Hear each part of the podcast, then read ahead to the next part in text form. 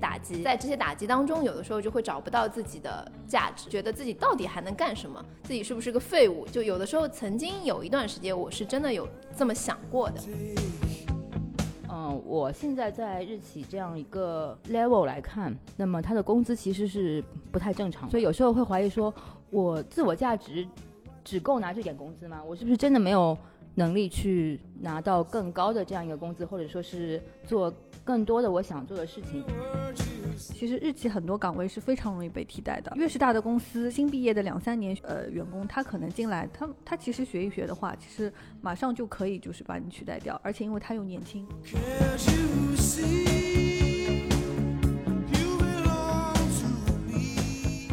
Hello，大家好，我是杰西，我是阿尔迪尔，欢迎大家来到新一期的尬三五 G L Thirty Five。呃，现在我跟阿迪还有我们的几位朋友是在上海的一家共享办公空间，一起吐槽一下我们这个年龄段的女性在职场上遇到的一些奇葩事，同时呢，来直面我们目前遇到的职业困境。大家好，我是第二次来到这个节目的松鼠。嗯，我是一个时而要当幼儿园老师，时而要当侦探的人士。大家好，我是第一次来参加节目的果酱小马，大家可以简称果酱。我只有一句话，那就是我上班除了摸鱼，其他什么事情都不想做。谢谢。大家好，我是最后一位嘉宾，我也是第一次来到这个节目。我叫果冻晨，我在职场上是一个不会花言巧语，所以不被老板所信赖的人士。有点心酸。在我们正式进入正题之前呢，我想先给大家介绍一下今天我们五位话题的参与者的一个整体画像，来方便我们的听众了解一下我们整个讨论的呃立场和角度。首先，我们的平均年龄啊，我们的平均年龄是三十四点五岁，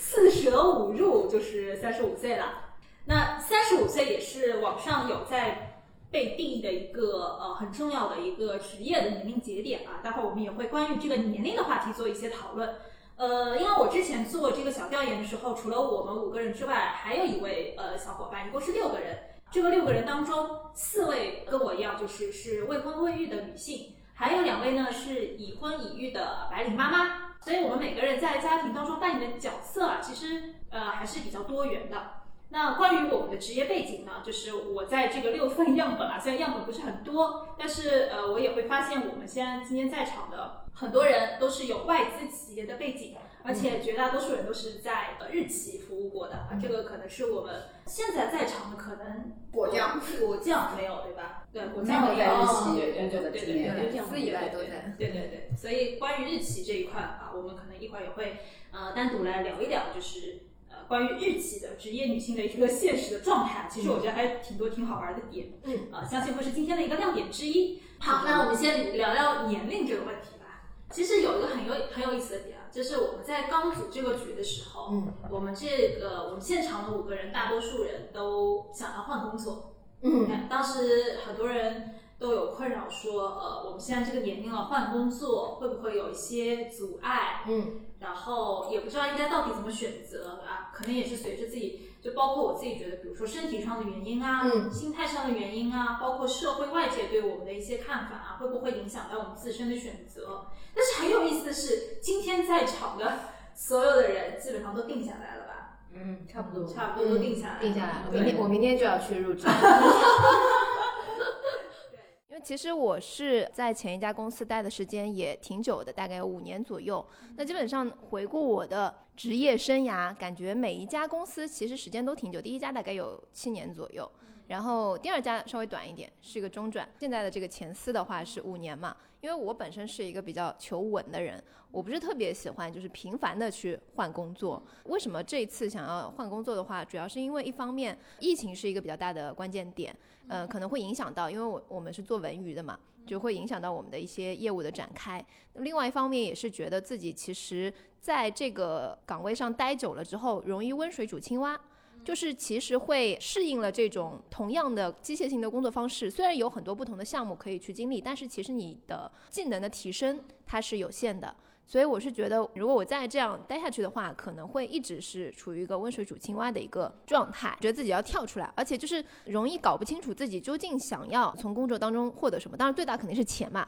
那钱肯定也不到位，那对吧？这，最大的是这个也是一个一个问题。所以说，就是综合考虑下来，我是觉得我自己其实是要跳出来，要重新的审视一下自己。当然，这个。当中我也花了蛮长的一段时间，因为其实有一段时间有一点点迷失自我，因为也就像杰西说的，呃，年龄也到了这个阶段嘛，然后来自社会外部的压力也会比较大一点，主要是未婚，然后年龄又比较大的女性的话，可能有一些公司他会不愿意去招你，很多公司他招呃人的话，他都会有一些年龄限制嘛，那可能。有的时候会刚好卡在这个年龄上面，另外一方面就是觉得你不够年轻的话，可能你的一些想法就不一定跟互联网公司是会这样子。呃，像我另外一个朋友，他面试，他今天没有来的那个朋友，他说他去面试的话，就是年轻人很多，他的想法会跟我们不太一样，那个思路的方式。比如说他现在面的这个职位，他的上司可能是比他小的，就九零后或者是甚至九五后等等等等，就对方也会担心他能否去接受这样的一个状态。我这次其实是有点跨行业的，所以在这个阶段再去跨行业，因为其实很多人他已经建立了大家一定的这个职业的就是经验跟基础，再去跨行业其实是要下很大的一个决心的。那我自己也是等于说我把自己沉淀下来，然后去思考了一下自己到底想要什么，然后也过了。大概有为期半年的一个时间，然后我才到了现在的这样的一个，就当中会有很多的思想上的挣扎呀，内心的纠结呀，沉沦啊，什么都有。啊，沉沦，沉沦什么？去长沙沉沦的，对吧？那就是会把自己先就是安放下来，就是让自己处在一个就是不被周遭打扰，因为我我是一个容易被周遭打扰自己想法的一个人。然后就是一个比较被动的，没有那么主动的人，所以我是来自外界的声音太多了，我觉得就是对我自己的干扰太大了，所以我是要让自己静下心来，去思考我自己到底想要做什么。然后我有一段时间，其实我会对自己否定的比较多，然后就是会找不到自己的价值。我觉得很多人可能都会有这样的一个问题，所以我觉得就是。我是想要通过沉淀下来，然后找到自己的价值，在工作当中，就其实自己是有能力的，其实自己有很多事情可以做，并且也是很优秀的。当然会有一些缺点，就是重新审视一下自己。我通过这样的一个过程。然后，反正我现在就觉得我重新站起来了，你知道吗？就是重新站起来了。虽然我不知道接下来我面临的就是，也许会有可能更多的挑战，或者说也许会比前一份工作会更艰辛，也许又是一个大坑。但至少我跨出了这一步，我觉得这就是对我自己的一个比较大的一个怎么说一个跨越吧。嗯。突然觉得阿尔迪亚同学长大了。我要。就是刚刚我其实听到一个点，嗯，自我否定。是在之前的工作当中有有一些自我否定，是有一些失败和挫折，是会有一些失败跟挫折，特别是在疫情之后的一年当中，因为我们文娱这个业界也受到比较大的一个创伤嘛，所以就其实有一段时间就会怀疑说自己还能干什么，然后呢，就是也曾经尝试着要去做一些新的项目，或者说开拓一些新的领域，但是就失败的挺多的。然后就在不断的受到打击当中，可能会有的时候会来来自一些上司呀，或者是一些可能 maybe 同事或者是什么那种会有一些打击。那在这些打击当中，有的时候就会找不到自己的价值，就会觉得自己到底还能干什么，自己是不是个废物？就有的时候曾经有一段时间，我是真的有这么想过的。哎，其他大家有没有过就是同样的就是自我否定的这个时期？有有有，我觉得都有对吧？有。然后松鼠把话筒抢过去。啊，那么接接下来我要是跟着阿迪这个节奏去讲一下，我有时候也会有一些自我否定的这样一个情况。嗯，其实还是比较接近的。有时候自己想做一些东西，嗯，花了很多精力，到最后。没有办法看到一个自己想看到的产出，因为我是在日企已经工作了将近十年了，对日企这个节奏或者它的风格是非常了解的。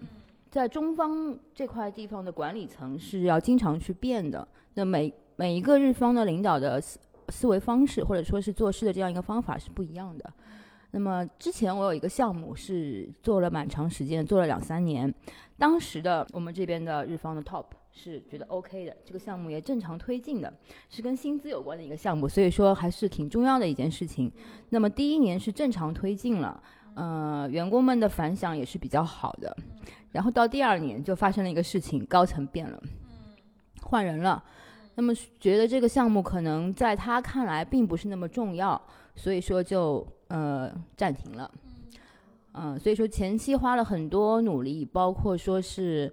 嗯怎么说呢，是占自己工作很大一部分的这样一个项目，就是现在被迫是暂停了，并且在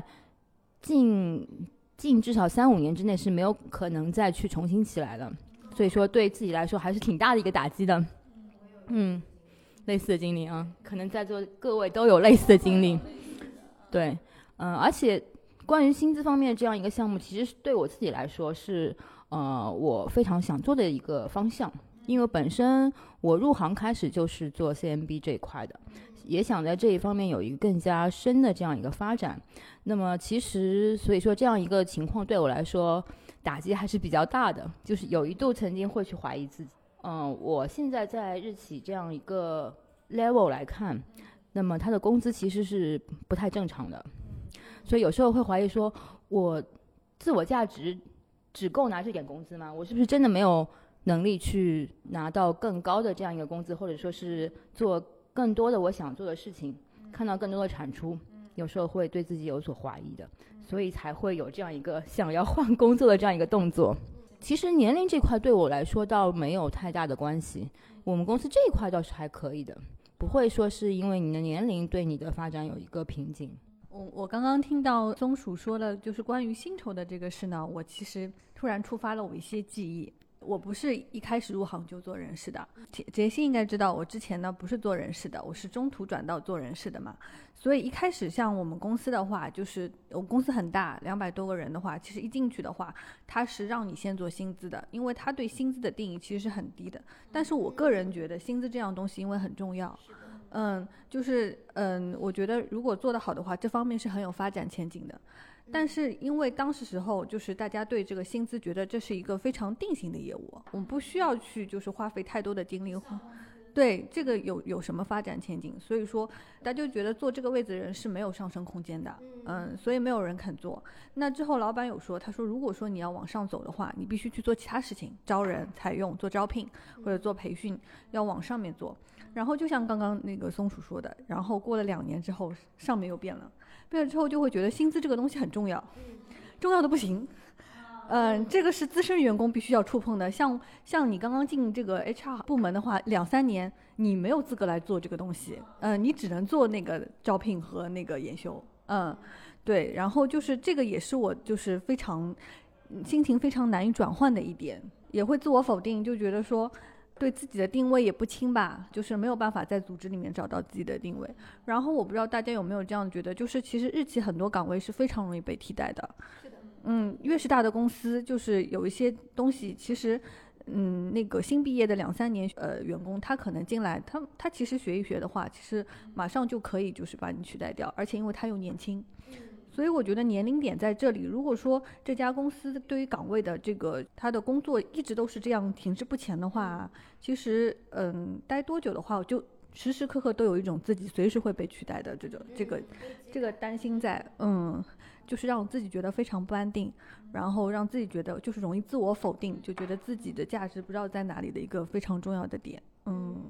呃，因为我我在日企也待过，我在互联网公司也待过，其实就是说。公司的战略上面，或者说这个方针的一些变化，就会很影响到底下的人的一些工作状态，包括一些心态。不光是日期这个样子，就是我之前在的某一家互联网公司嘛，它的人事部门非常非常的不稳定，可能就是呃 HRD 或者说 HRVP 这样子的角色，他只能在公司待三个月到六个月。呃，我比如说做一个东西，我因为公司有一些变化了。我就推进不下去了，会失败。然后这个东西我本来想做，我很满心的想就是这个 VP 想满心的想要到这个公司来去做出什么成绩来，但是因为各种各样的原因，其实不光是跟人事部门有关系，不光是老板有关系，你可能横向的一些部门，它当中也会有一些，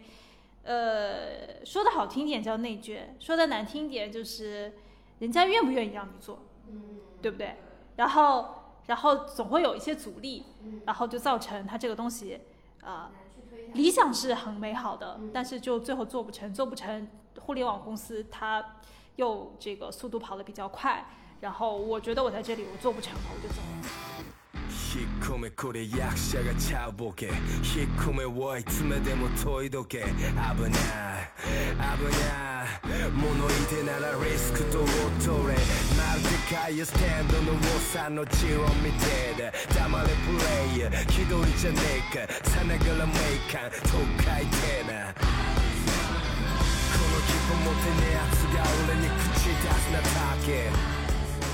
快到三十五岁还是有危机感的。虽然刚刚松鼠说，好像呃有一些企业它好像对年龄不是特别的呃在意或者怎么样子的，但是呃，到我我觉得我可能以前会觉得会从外部来看这件事情，就是社会对三十五岁这个节点会有一些呃想法，有一些看法，有一些偏见。但是从自己的角度来说的话，我三十五岁应该是我最充满活力的一个年龄段。毕竟我到四十五岁，我可能身体问题会更大。所以在这个在这个节点上面，我如果不能学习的更多，不能快速以三倍速去成长的话，那我可能之后我就这个整个曲线就越来越就是陡降的。就再过几年，可能到三十八岁之后，我这个课是垂直下降的，我就没有办法学习，没有这个机会了。所以说，三十五岁这个就是这也不一定是三十五岁啊，就是我们现在这个阶段，这个成长和学习还是非常重要的。除非你是真的非常非常想求稳，你只要有一份稳稳定的劳保就可以了。那如果你想真的想把想在工作当中体现自己的价值的话，我觉得这几年还是挺重要的。对。好，我们最后一位果酱同学，因为呃，我也知道你是从某家公司出去之后，到了一家很有名的公司，然后又回去了。你是一个返场的过程，就还比较特别。你来聊聊你的心路历程。到到我这边就免不了讲返场的故事啊，大家也非常神奇。我觉得我为什么会做返场这件事情？就是呃，因为我是一开始也是比较求稳定的，和那个阿迪一样，我第一家公司也待了七年多了嘛，就是毕业之后就一直在这家公司待。然后有一个机缘巧合，就是因为我的那个呃工种可能比较特殊一点，比较少。就是一般说出去，大家都不知道你到底是干什么的。你我做这个工作，你到底做你不要很简单的就可以说啊，我是做 HR 的，我是做行政的，我是做财务的。我这个工种真的是要解释两句才可以知道的那种，所以就比较少。所以呢，就是呃，意外的是，就是对方先找到的我，然后我是被收到、被发 offer 的那个，不是我眼巴巴的去求过来的，这个还是比较巧的。然后那家公司呢也比较有名，我也非常的喜欢。非常的非常的喜欢，嗯，上班的话是很喜欢，是是是，那是一个世界上最快乐的地方，暴露了，是就差直接打身份证在屏幕上了，是吧？是是，对对，把地址打上去，对。那非常幸运的是，他在三月份的时候又变回了世界上最幸运的地方。然后是这样，也是有很很多的那个原因啦，就是。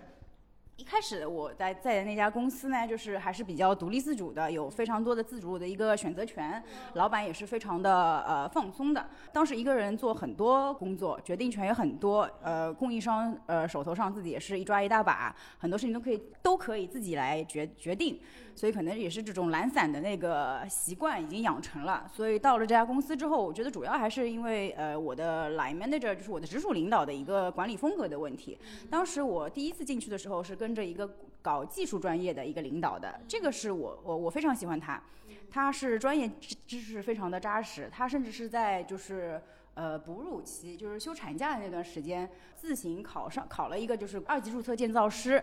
啊，对，就是非常上进的，而且专业技能也非常过硬的，所以我就是非常开心的和他待在他的 team 下面做了一年的那个时间，那段时间是世界上最快乐的时候，就是是世界上最快乐的地方。对，在世界上最快乐的地方，做着呃我在的那家公司的我非常梦寐以求的在所在的那个部门的一起的一个工作，因为我们是等于是跨跨部门合作，对，跨部门合作完成了这样子的一件一个项目，这段时间真是非常非常的快乐。但是呢，也是因为一些组织架构上的一些变动，变动完了之后，这个项目结束之后，因为这个快乐的地方不可不会一直是需要有这样的一个新的项目的，它一个项目结束之后就会进入到一个呃维持运营的这样子的一个情况嘛，所以我的工种就会变成有些变化，然后我被呃划到了另外一块一一个老板那个 team 下面，然后我的由奢入俭难的日子就开始了。真的是由奢入俭难，他的风格和之前那个老板的风格我非常不一样嘛，就是一个是专门这可能搞技术通道的，一个是搞管理通道的，而且我们这种呃我这个工种就是我我也非常奇怪，我这种有点社账的人，偏偏一直在做那种需要很 social 的工作。他的风格呢，就可能是非非非常的独断，就是他如果第一眼认证你觉得你不行，或者觉得你是一个不仔细的人，或者觉得你能力不行，他对你的印象会永远停留在这里。就是同样的一件事情，如果是另外一个他信任的同事做了，他可能会把问题放在周围别人、别的部门的或者其他的人觉觉得是他们有问题，所以导致这件事情有问题。但是如果是同样的事情发生在我身上，他就会觉得是我的问题导致了这件事情没有做好。啊，是就是这么双标呢？啊，对，啊，相信大家都会有这样的事情的嘛，对吧？而且。就是在他心目中，他会列一个 priority，就是我的项目永远在他的 priority 的最下面。他会觉得我的项目就是不应该出问题的，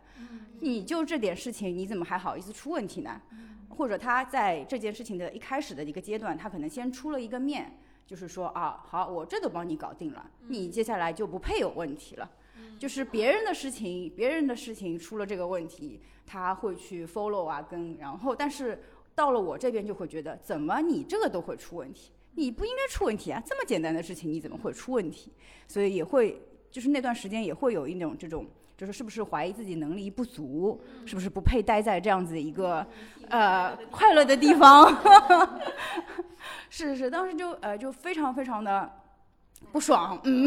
对，非常非常难受。但是大家就是当时可能就是呃团队间的一些关系就都还 OK，就是对这个老板就是个人除了工作之外的一些个人，因为我文娱公司就是大家还是比较，而且这个团队里面包括老板还有其他的同事都是比较就年纪跟我们差不多，也是未呃未婚未育，所以并没有一些其他方面的这样子的一个压力，所以就是待在这边也觉得还 OK。但是呢时间长了之后也是因为文娱行业嘛受到疫情的那个影响了之后，就是整。对我们这个行业，就是冲击是非常非常大的，就是项目也会越来越少，就是我所主要的这个这样子一块专业，呃，以后发挥的余地也会越来越少，而且在老板这边并没有一个很好的一个位置在。所以我就觉得，并嗯，当时也是想，也不是很，也不是很，嗯，觉得很，就是一个非常好的一个发展的一个方向嘛，对吧？而且当时我的主要的一个目标是跟着我的一个第一任的那个那位老板，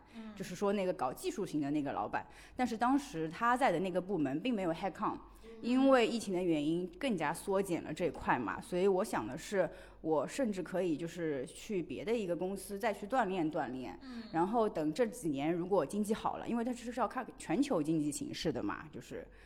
如果这样子好了之后，我们这块的业务又起来了，那我那个原来那个老板他可能会有机会帮我留意。那我就还可以再回去，这也是一个方向。那想的是，但是呢，我想如果我要跳出去的话，还是想要做类似的工作，这样子我一直保持在这一线的那个状态下，这样子的话再回去的话，至少自己呃手头上的一些资历啊、资本啊还是够的，是这样想的。然后呢，就很巧的就是我呃老东家，等于是第一家公司那个老板就主动过来找我了，然后他就说他们现在现在项目很多。呃，他忙不过来啦，什么各种各样的项目，问我要不要过去。当时我我想，哎，正好有个机会嘛，而且原公司的关系也不错，那个老板就是之前蛮长时间了嘛，之前也不是说因为闹得不开心所以才走的，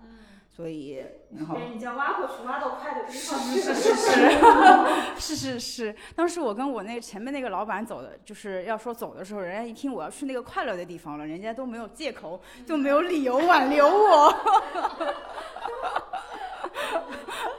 然后说哦，好的，就，对对对对对，然后就是稍微谈了一下价钱，因为我我之前一直是想要一个钱多活少离家近的工作，谁不想？谁不想？为了你。是吧？大家都想要一个钱多活少离家近，然后后来想想这样子不太好，也太贪心了。那三个里面满足两个，就是三个里面满足两个也行。但是我这几份工作基本上就是一个都没有完成，就一个都没有满足。就是一个都没有满足的情况下，然后想这次如果他这次如果要跳回去的话，我呃因为在那个快乐的地方待了大概三年多吧，呃那至少给我一些薪资上的涨幅。当时我想的也比较简单，那就是至少先满足一样嘛，你那个薪资给我上去了，然后我就跟他提了一个数字。当时想可能他应该不会同意吧，然后我就等我就等了一下，然后结果他那边可能真是急招嘛，所以他也就同意了。那快乐的地。啊，不是不是，就是就回来哎，就回来返场的那个东家，然后他就同意了，然后想，哎，他既然同意了，嗯，那要不我就去再去试试看嘛，那就所以就还是回到了那个老东家这边。当然，回到老东家之后，会有其他的一些这两呃，回到两老东家两个月了吧，反正这两个月呢，又摸清楚了一些情况。其实我们刚刚有就是聊到说，我们每个人都可能在换工作、找工作。因为我这边有一个情况，就是其实我个人换工作一直在换行业。我不知道你们这边换行业换的会比较那个，不像果酱的话，因为刚刚听出来了，就是其实你就经历了两家公司，对吧？对，我是换了行业，但是职位就是工种是工种是基本不变的。啊，然后我的话，工种就是一直也都有一些变化。嗯对，就虽然是有一条线一直在垂直往下走，但是我可能还是做的内容还是大不相同。就对我来说，每换一个岗位，每换一家公司，我都有很多新的挑战。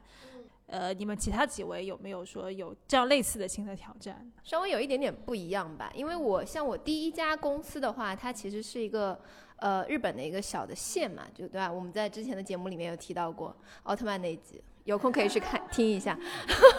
那个呃，就是其实是日本的一个小的县，它做当地的一个推广旅游啊，还有物产，可能跟旅游这块，呃，还有文化交流这块会比较相近。那因为它是一个小的事务所，所以它其实除了做呃业务方面以外，它还会有一些就是事务上的活儿，就等于说一共也没几个人，然后杂七杂八什么都干。嗯，然后呃第二份工作的话，其实我是做那个呃手游。手游公司就是有点互联网公司的那个性质，那就跟第一个完全没关系。唯一共通的可能是语言方面，就需要一个日语能力。但是它其实因为也是一个创业型的企业，它是那个天使轮融资开始的。当时我进的时候，所以它其实一切的一切都是呃要从零开始做，所以又变成了一个除了业务以外又要做就是各方面都要做的那个，包括我还稍微涉足了一点点关于人事相关的。就可能哎，这样好像跟大家有一那么一点点共同，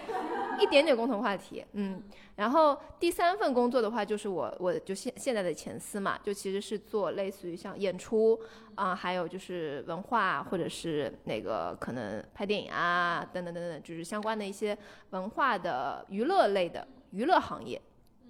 然后在这一块来说的话，就是其实是在这个五年当中，真的是学到了很多很多很多很多不一样的东西，然后也接触到了呃很多不一样的，像比如说啊，大家可能就是明星，或者是或者是一些演出相关的一些就是舞台的知识啊，或者是呃还有可能比如说我们经历的一些那种像呃艺术展的那种项目，可能去做一些展品的申报，或者就是跟。就相关的就是涉足的不同的类型会比较多一点，但是我觉得可能跟杰西你们说的那个跨行还是就是不是完全的跨行，就是还是有一点点共通的部分。其实我想问的一个问题就是，不管是跨行还是说你的工作内容发生一些变化，就是我比如说再去择业的时候，我再去面试的时候，谈到工资的时候，会不会呃，你们不知道不知道你们有没有遇到过，以你的工作内容是一个新的东西，你是跨行业过来的，所以我要压价这样的情况，因为我相信果酱是没有，啊，没有。果酱是没有，然后呃应该也没有。嗯，好的，因为我知道阿迪可能会有也遇到过这样的一件情况。就其实我在定现在的这个下家的时候，我现在下家是我呃某日企广告行业嘛，然后其实当时是我是有两个选择的，因为我另外一个选择是来自于我前一家手游公司的老板，然后呢，他现在是在一家呃日本的，就是 IP 大厂，呃，其实也是跟游戏有点关系的一家大厂，呃，做高管。然后呢，我当时就是想要换工作的时候，我就反正想说，呃，批批字问问一下嘛，就是随便问一下。结果他就说，哎，我这边刚好有一个职位，你可以来试试看，是做版权兼修相关的。然后关于这个，我可能还去问了我们来我们节目做过嘉宾的橘子同学，对对对，就是因为他也是做版权兼修的嘛。然后这块我还去了解了一下。那其实当时呃他在跟我谈薪资的时候，我我跟他提出了一个心目中的理想薪资，但是他说你这个理想薪资可能没有办法达到，因为在他们公司的话，你呃这个理想薪资应该是要算总监级别的，我不知道，就是可能需要就是有一定的呃行业经验和项目管理经验，包括人才管理经验。就是是要有相当高的综合素质，才能达到那个呃我的理想薪资。但是其实我的理想薪资并不高，你知道吗？就是这个我也有跟杰西说过，所以当时其实我有一点不太能够理解。但他的理由就是因为说，呃，我没有在就是呃游戏监修这块有过相应的这个行业经验或者是工作经验，就是是没有办法去服众的，所以其实是没有办法能够呃提价提到。就是我想要的心理标准，因为我之前没有也没有遇到过，也是我这次找工作的时候才遇到过这种情况。就其实有有一点点 shock，但是又觉得呃，可能日企的话，真的它是相对薪资会比较低一些吧。嗯，对，这个是日日企的通病，就是这样。对，我就分享一下我我遇到过情况吧。我就是遇到过跨行业我去面试，然后说就是因为这个东西好像你之前也没有怎么经历过，所以。他把我压到一个很低的数字，我觉得像这样的企业，我一定是不会选择的。嗯，就总结一下我们刚才说的话，不管是年龄也好，还是说经验也好，尤其我们作为我们女性，我觉得我们还是要对自己过往的经验有一定的自信。就是在面对职业选择的时候，是要有不输于人的气势。首先，你要认可自己所做的东西，不管是失败的经验还是成功的经验。啊，都是会给你带来一些东西。当然，你要在你过往的工作经历当中，也要有一定的思考，才会这样有这样子的结果，有这样的自信。然后，如果遇到压价的这种情况的话，你可以去尝试跟他说，就是我在过往的经历当中，我有哪些思考，我有哪些综合素质，这个东西是我相信对现在新的岗位来说是很宝贵的。我觉得这个宝贵的经验是有这个价值在的。可能咱们其他小伙伴。不一定遇到这样的情况，但是我就分享一下我的想法，就是遇到这样的压榨，你一定要自信的去用自己自信的态度去反驳他。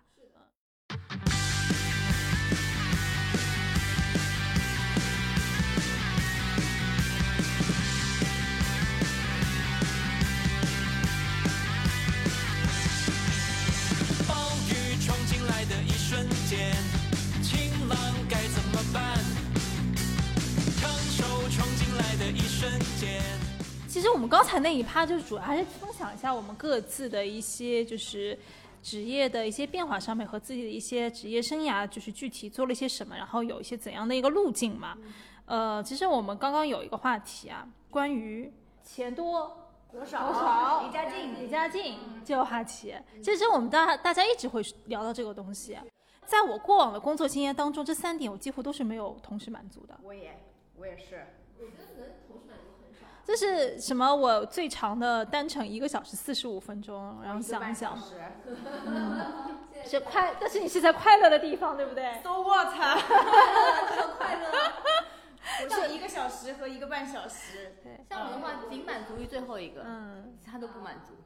有一个已经就离家近，没有离家近还蛮重要，因为你会节约很多我其实我想说的是，我家到哪里都不会太远，除非是那个快乐的地方。啊，但是我照理来说，我家到哪儿都应该不会太远，但是我偏偏选择的，而且在这之前，我偏偏选择的就是一个，哎，怎么就这么远的那个地方？啊，就张江，因为我那个一个小时四十五分钟的那个公司跟你那边很近嘛，就是当时的时候我都没有去过张江这个地方，当时我下来面试，我走。第这是我第一次去那个站，然后我下来之后，我走了一个路口，我说这是哪里啊？这家公司如果下一个路口还不到，我就不去面试。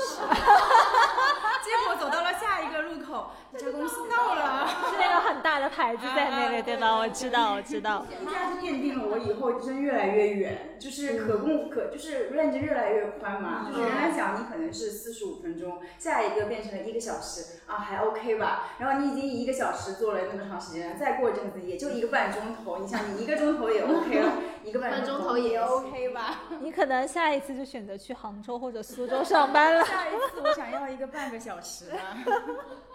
好，那关于这个话题啊，我觉得最有发言权的可能是孩子他妈。对，我觉得果冻城可以跟我们分享一下，就是你在职业选择当中，就是比较靠前的几个要素嘛。因为你现在有家庭有宝宝。我的话，我肯定选离家近啊。嗯，就是一般我我到现在的为止，我最远的不会超过四十五分钟。啊，因为因为你。不是因为你想，如果说你花在车程上的话，其实是没有加班费的。没有加班费，其实这是一个巨大的成本，而且你也很累啊。所以我，所以我我觉得，呃，三个要素的话，如果是我的话，我肯定会选择后者。就哪怕我没有孩子的话，我也会选择后者。有了孩子，我会坚定的选择后者。嗯，就这个区别而已。那前提是你们住，你们本来住的地方都比较靠市中心啊，对，这是一个很关键。对，像我住在郊区的，像 乡下人，对吧？我住在幼儿园。不是我，我以前我以前就是公司是在那个呃陆家嘴的时候，就是那个时候公司地址是在陆家嘴的时候，我家其实很远的，我家那个时候是在那个就是奉贤那里。就相当于到西渡那里的，就是单程的话是，也是要超过差不多也一个小时四十五分钟，但是那个时候我就坚定的做出了一个选择，就是我要在旁边租房子。嗯，我前前司嘛，就那个那家手游公司的老板，因为当时前前司是我大概上班距离最远的一家公司，他在漕河泾，呃，差不多单程也要一个多小时左右吧。然后当时其实我。呃，也对于这个路程，我其实是有一点抱怨，而且当时，呃，我记得我离职之前，他们曾经想要过换办公楼，因为那块地方它其实是产业孵化区嘛，所以它可以享受政府政策。但是当时，呃，前司老板他确确实有过想要换办公楼的这样的一个想法。那我想说，哎，你既然想换办公楼，不如就换个离我家近点。于是我就跟他说，有没有考虑就是往市中心搬啊什么之类的？他说，呃，对，就成本方面大家就不考虑嘛。但他最终是选择了一个就是楼下的办公室。他其实只是要拓宽，但是当时我内心有跟他提出说，就是说我觉得太远了，可能就时间成本有点大，其实对我来说发展有点不太利。我跟他谈心嘛，结果他就回了我一句，他说：“那你可以在路上看点书，对你人 生会有帮助。”嗯，这个其实有有有触动到我，也不是触动到我啊，就是这个有跟我现实情况有一些比较相符的情况，因为我之前一家公司是做内容的平台嘛，是互联网做内容的，所以在那里我就养成了一个小时四十五分钟。都在听书的这样的一个习惯，所以其实我碎片化学习的，呃，时间比重还挺大，因为你没办法，你在路上，一个是无聊，第二个确实就是我在路上时间，就像刚刚果冻城说的是没有加班费的，那我不能放弃这些时间，我的生命是很宝贵的。那个阶段我好像听了还是蛮多书，包括就是也接触到了播客，所以才会有我们这样子的节目，对不对？我们这些人当中，可能松鼠可能是对距离要求是非常严格的，对不对？也不能说对距离最严格，只不过是因为我现在这份时间很长的工作，恰巧是离家很近的一个，骑车或者说是坐地铁都是半个小时左右。有时候想锻炼一下身体，也会就是下班之后跑步回家，其实也要半个小时左右。所以说，其实我在考虑换工作的时候。也会在想，距离因素会不会作呃作为一个主要的因素来影响我？那么经过了一段时间之后，其实我是觉得这一个要放是要放在最后考虑的。那么也就是说，换工作的时候，我们首先想的要满足自己的要素是什么？这个其实是我花了很长时间去考虑的一个事情，因为毕竟我们不是就是说刚刚毕业的这个应届生，应届生他找第一份工作可能考虑的跟我们的。要素是完全不一样的。对于我自己而言，我可能考虑的就是说，这个工作对于我而言，能够让我现在本身拥有的能力能够有一个怎么样提高，或者说是经历一些怎么样新的东西，这方面可能会考虑的比较多。那么也要分享一下，我就是其实我现在最后还呃还没有完全定下来选择哪一家，就是有有有几个 offer 在我心里面，在那个上上下下的这样一个 考挣挣扎的过程当中，其中有一个也是刚刚阿迪说的，在漕河泾的。其实我现在还在挣扎，他的一个工作内容是我非常想做的一方面，那么唯一的缺点就是说太远了，嗯，但是今天听了大家。一个半小时要的单程，嗯，偏偏松江的那个，它整个那个区片就要漕河泾，嗯嗯，而且不仅仅是远嘛，它还要倒好几部车子。如果只是一部车子的话，那倒还 OK 啦，可以利用刚刚，呃，杰西说的碎片式的学习去把这段空白的时间去补上，我觉得还是可以的。那么。希望今天的节目结束之后，能够 让大家的一些想法去推动我做一下这个最后的决定。啊，希望我们能给松树一些好的灵感啊。我们刚刚聊的是找工作，我们接下来聊聊一聊我们为什么辞职，好不好？我觉得这是一个很有趣的话题，我相信大家肯定有很多草要吐。就我这边先引引引一个啊，我引一个引子啊，就是松鼠确实有很大的发言权。就是他有一件事情让我印象很深刻，在很多年前，他在从日本回上海的飞机上写辞职信这件事情。对，我觉得你可以讲一讲，讲一讲这个，挺有意思的。那讲一下吧，这个是很久很久很久以前的一件事情了，就是当年还在那家甲方公司的时候。那么也是刚毕业，刚刚毕业就进了那家公司。其实，在很多人眼里，那家公司因为是国企嘛，是非常稳定的一个工作，而且可能上班的活也不是那么的多。相对来说，应该是应届对应届毕业生来说是很好的一个选择方向，而且离家也不是那么远。嗯，那么为什么会辞职呢？是因为那一年被阿迪安利了，进了一个坑。啊，然后呢？对，然后去日本旅游的过程当中，就顺便的去嗯看了一个演出。之前都已经请好假了，跟老板说过了，我我这这几天我这三天是要请假的。那么老板也批了，批了之后呢，当然我没有说我是去日本了，就是休年假。到了日本之后，刚到一两天。看演出看的正开心的时候，从剧院里面出来，老板跟我说，明天进一下公司，有紧急的事情要做，就是说我我现在外地嘛，不太方便回去，嗯，因为之前也请过假了，是不是可以就是重新安排一下？当然答案是否定的了。就是必须要马上回去，那么就是非常心痛的 站在剧院门口，把后面几天很好的位置的票给卖掉了，然后赶紧赶回去了。那毕竟工作上面可能真的是很紧急，那么我就回去了。当然我心里是很不舒服的，然后当时可能也是有一点冲动啊，就是在飞机上就开始写辞职信了。就虽然我回去了，但是我是不会 退缩的那种感觉，嗯，对，然后那时候也年轻嘛，可能没有没有考虑到。就是后面很多事情，嗯，辞职了。当时是裸辞，老板也很震惊，说啊，有什么？辞职为什么不看完那几场戏？对这个问题，这个问题有很多人问我。嗯，当时家里母上大人可能就是有一些嗯比较固化的思维嘛，就觉得不管怎么样，你单位里的领导让你回去的话，你不管什么原因肯定是要回去的。但是你后续怎么做，那是后面再要考虑的事情。对，还是回去。一开始就如果你看完再走，就是你付公司，但是你对，没错，公司付你。对对对，没错。嗯，对对对，虽然我回来，但是我是不会退缩的。嗯，对，然后老板就找我谈了很久，就是什么不开心的事情啊？我有什么不开心的事情？你心里还没点数吗？真是。对。那我有一个问题，那这个事情。是会回来，你去做了这件事情之后，这件事情是必须你要做，你来做的吗？是指是真的这么重要？并没有，并没有。嗯，不但不是非要我去做的，而且并不紧急。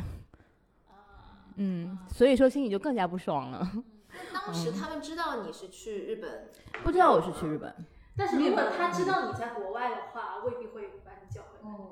嗯，这可也是可能也是一个可能性吧。但是总而言之，这件事情挺冲动的。对，如果换成现在的话，还会做这样的。现在的话，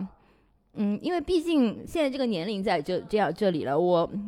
对我我自己来说，我还是没有勇气裸辞的。就现在来说，因为当年还年轻嘛，可以去冲动的做一些事情。现在可能做不到了。年轻有年轻的好处，会去考虑问题的时候，虽然说没有那么全面，但是当时冲动之下做的事情，其实对我今后之后的一个发展，其实是比较好的一个决定。如果没有当时一个冲动的话，我可能永远就待在那个甲方公司了。嗯，因为我跟阿迪一样，也是比较喜欢稳定的，没有那种特别大的变化，或者说是那种冲突性的事件发生，我是不会想自己去换一个工作的。当年我记得辞职了之后，呃，那应该是在六月份吧，七八月份在家 过了两个暑假，然后又去新的公司上班了。其实现在看来，当时换一个工作对我而言是有很大的一个帮助的。嗯，到了乙方之后才知道自己其实。在人事这一块还有很长的路要走，因为在甲方的时候只是做很机械的做一个就是操作性的一个工作嘛，对，不会对这个模整个那个行业有比较大的一个发展，所以还是感谢当年的自己做了这样一个冲动的决定。晚风轻轻带着初春的凉，两味汤是青梅子的忧伤。听闻最近你要前去洛阳。在心中结一层数九寒霜。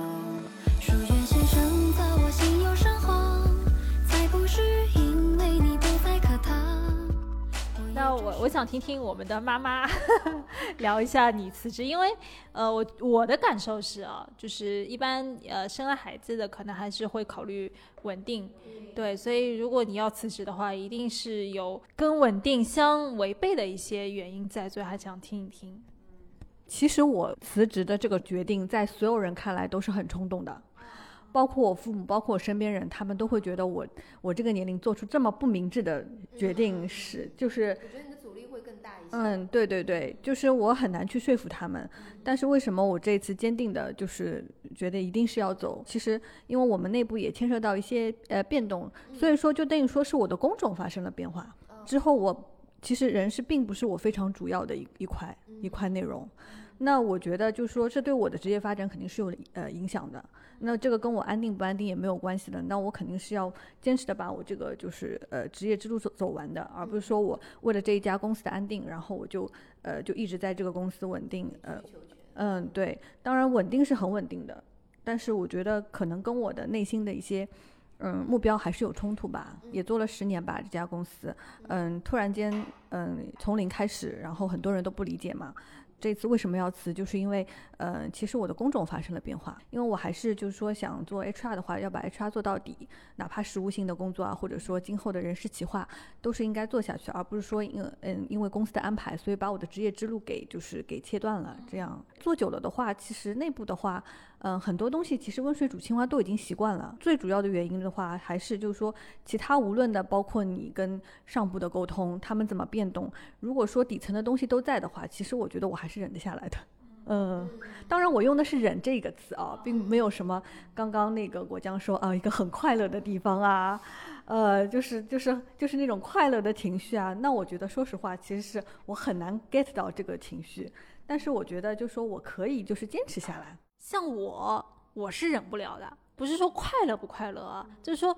用对我来说要用“忍”这个词的时候，我一定觉得这个工作对我来说是没有意义的了。这就是已婚和未婚，就是已育和未育之间的一个区别。你可能还要考虑到家庭，然后我的考虑是我一个人。对我来说，工作不仅仅是工作。当然，有的人会觉得工作就是工作。我觉得我还是要把工作和我的未来的个人的发展，比如说我将来到六十五岁退休之前。我还有三十年的工作要做，那我可能要再过十年和二十年，我需要有一些被动收入。这个被动收入可能跟我的第二曲线有关，所以我是希望能够在我的原本的本职工作当中能够找到我的第二曲线，或者说对第二曲线有帮助。如果说这些东西能够不能给到我这样子的帮助的话，要用去忍就这个词的话，我的感受是我是不能接受的。对，我不知道其他人有什么想法。本来我可能跟果冻的想法是差不多的，就是如果能忍的话，那我还是会继续忍下去的。现在就是从今年开始，其实我的想法是有一些改变的，因为忍这个动作，你可能一年、两年、三年、五年还是能忍的。那我十年呢？离退休还有这么多年，难道我要一直忍下去吗？最近一段时间对这方面思考的比较多嘛，发现我觉得是没有办法再忍下去了，而且。就是现现在我工作的一个现状是有越来越多的事情需要我去忍，就是本来可能只是一两件事情去忍，我现在基本上工作中有百分之七八十的这个比重是需要我去忍的。那么我觉得我已经忍不下去了。就你可能本来有个天平，对，现在失衡了。对，失衡了，已经已经是非常就是上上下下的一个状态了。我觉得是没有办法忍了，所以才会去下定决心去换工作、找工作。那么之前的几年里面，可能偶尔也会有这样一个想法，我是不是换个工作啊？但是从来没有下定决心过去做这个事情。那么真正下定决心并且去，嗯，实施这个事情，也是从今年开始的。我从松鼠的身上，从他哥说的那些话，看到了新的一个松鼠冉冉的升起，你知道吧？我要说一句，我要说一句，因为我们我们大家不是有一个群嘛，就是马大群那个，然后就是一直在群里面会经常提到的一个词，就是万死万死不辞。就是每次我们在群里会抱怨一些在单位中遇到的事情的时候，然后就是会有呃朋友跳出来说：“那你今天辞了吗？”就说说阿迪今年辞了吗？万死，你怎么还没辞？你到底什么时候辞？对，就是万死不辞。但可能那个时候我们还处于三十之前这样的一个阶段，就是还没有想那么多，或者是没有自己成长到那个地步嘛。嗯，对，我觉得这是一个很有意思的事情。是不是像我们这个年龄段忍的事情就会越来越多？因为其实三十岁之前我没有忍很多，那我觉得，呃，我觉得每个人的发展经历那个路线，就是特别是你的心态，心态就是二，我觉得二十几岁，嗯，就是工作还是比较愉快的，就是说没有这么多事情，嗯，而且我觉得就是感觉上就是三十过了之后。就是感觉好像你越忍，这个事情就会越多。而且日企其实说实话，我觉得多多少少都是要忍的。嗯，当然我不知道大家同不同意我这个想法啊。就是你在日企待，你必须要有那个忍的这个精神。只是说他有没有触到你底层的这个东西。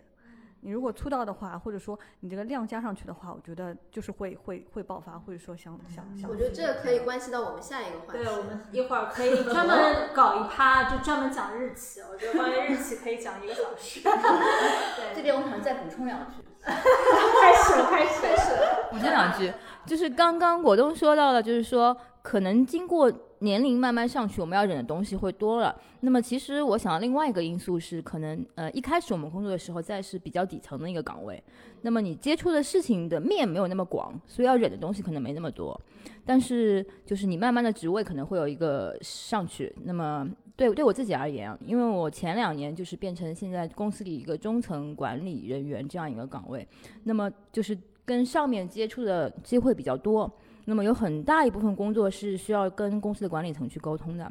你这个时候就会发现你要忍的东西真的是太多了。因为我们是比较典型的一家日企嘛，具体的等到下一趴我会展开来讲。啊，连着松鼠说的话，不光是你呃职位上升了，然后你会接触到工作的面会更广，还有就是社会包括公司其他人对你的要求会更高了。就是因为你毕竟年纪和资历摆在那里，就外部也会看你是不一样的，对你的期待也是不一样的。好了，有人举手了。是的，就是虽然我在我前司嘛要做了五年，就是也是从最底层做起的。就是搬砖什么都都干过的，然后就最基础的什么办公自动化，一直到后来就是会管人，然后会负责一整个项目，然后可能前期的话会呃就是偏执行类的会比较多一点，项目执行，然后呃只要精确到就是把把每个项目做好就行了。然后越是到后期，尤其是可能疫情来了之后，可能就是说我们的在项目的减少的同时，呃老板就会对你要求说，那你要自主的去呃。就是创新，做一些新的事业，然后你要去想一些 new idea，啊是啊是，然后就是这个转变，一方面也是外界来的因素，另另外一方面就是觉得，哎，这是我们应该想的事情吗？对吧？就是会有一些这种想法，所以就是可能，我不知道，就是大家会不会也遇到过类似的这种情况？开始了，开始了。就因为疫情的关系嘛，就是过年的时候，甚至被要求做了一套跟我完全没有关系的这种工作，这种 research，就是我们要做口罩，对吧？快乐的地方是就是带 logo 的口罩，呃，带 logo 就带 logo 就不带了，那个什么宇宙最强的法务可能要要那个，对吧？就。对啊，就当时的情况就是，可能那个快乐地方也没有活干嘛，对吧？那老板怎么可能会允许自己没有活干呢？可能大家都在各自各在大展拳脚，要做一些好像可以就是对这个地方有帮助的事情，对吧？那口罩就是第一要务啊，对吧？那防疫要求，你如果连口罩都没有，你怎么样子可以正常的经营你这家公司呢，对吧？因为现在当时有很多工厂啊什么的要呃。重新开门，你肯定就是有一些防疫物资你都要有。那没有口罩怎么办呢？我们自己造呀。啊，造口罩是一件什么样的事情呢？我现在可以跟你说一个小时。然后去找工厂，你们造一个工厂是吗？今天不是从找工厂开始，先你要知道口罩这个东西你是怎么造的，它的技术是什么样子的，它有多少多少的一个技术要求，它有国标，它有企标，它还有地方标准，它有那个医疗企医呃就是医药口罩，还有一般口罩，还有防护口罩和普通口罩，有什么 KN 九五和 N 九五，它的要求都是不一样的。然后呢，如果你要真的达到这个口罩的要求的话，你要去做这样子的认证。但是呢，就是又没有人知道人家到底我们到底想要一个什么样子的口罩。就是一，他担心你做出来这样的口罩给员工或者给客人用，它达不到标准；二，他又担心你达到这个标准了之后，你这个口罩或者你整个生产线你来不及，你做不了。反正就是各种拍脑袋的事情，就是在那里做。反正而且那段时间是。呃，work from home 嘛，就非常的 suffer，就是零零七嘛，就是一，就真的是，对对，大家都懂，那段时间就是零零七嘛，就是被各种微信电话、什么钉钉啊，就是这种笼阴影笼罩的那段时间，就是没有，也就是上下班的那种感觉了，就是有。对对，就是那段时间，而且但最最主要的就是这事情根本没有结果的嘛，可能因为这段时间过了一阵子，这个呃产量上去了，也就根本没有这个口罩这样子一个问题了。也就是说，我们忙活了那几个月，根本就是就不知道，这现在回忆那几个月到底在干些什么。对对对对对。在简历上面写一个项目经理，写一个这个。也也也也是可以啊，可以也是。转投那个叫什么？对，当时当时甚至我还找了，因为当时在这家公司的时候，甚至还找了钱老板嘛，因为当时是钱老板是医疗器械行业嘛，还找了一个专门负责品质的一个以前的同事去跟他请教了一下，还找了他这边的一个路子去问了一下某相关部门，我们这边要怎么做，就是该该做的这些都做了，但是一边做一直一边都觉得觉得自己在做无用功，我我们干嘛要做这件事情呢？是的，就是做一些企业原本不擅长的东西。就是其实不应该在这个阶段，你这个是一个长，可能是一个长期的一个要求。你可能想以后，说不定五十年之后又会发生这样的一件事情，我们需要有提前做好储备，我们不能被动的说。啊，这个都没没有了，我们要自己自自足，对吧？但是确实当时是特殊的时期，就很多不光是只有快乐地方，对对很多不相干的企业都在都在是的，他们都在做这块事情。对，但是对，但是这是情况不一样。像比亚迪啊，他们这种是等于是像降维打击，就是它原来是有这样子一个生产线的，它只要把它的生产线稍加改改造，就可以达到这样要求，而且它有政府相关的一个扶持。当时政府的研文研究政策也研究了很久，就是当时是如果有这样子一个加持的话，政府是会给你开绿色通道的，就是你只要承诺出你的那些口罩生产出来是要给呃呃直接上交给国家，简单说上交给国家用的话，它就可以给给你改绿色通道。这个政策证证书可能一两个礼拜就出来了，但理论上来说，一个二级医疗器械的注册大概需要半年到一年的时间。啊，对。就是其实根本就根本就赶不上的啊！但是如果你不做这样子一个医疗，就是医疗器械级别的，你你造出来的口罩，你怎么敢安心的给你的同事和你的啊，就是员工去用呢？自己都不敢用呢。对啊，就是但是当时我当时就是正义感爆棚，我直接 challenge 了我的老板，我说如果你不按照这样子一个标准去用，你这些口罩拿出来，你给谁用？你让我们用吗？呃，当时可能也是线上嘛，可能也不是面对面，所以就，对，对对对对对，也看不到表情，然后我就直接这样子怼了回去。当然怼完之后，还是该做的 deck 还是继续做啊，是一个合格的社畜。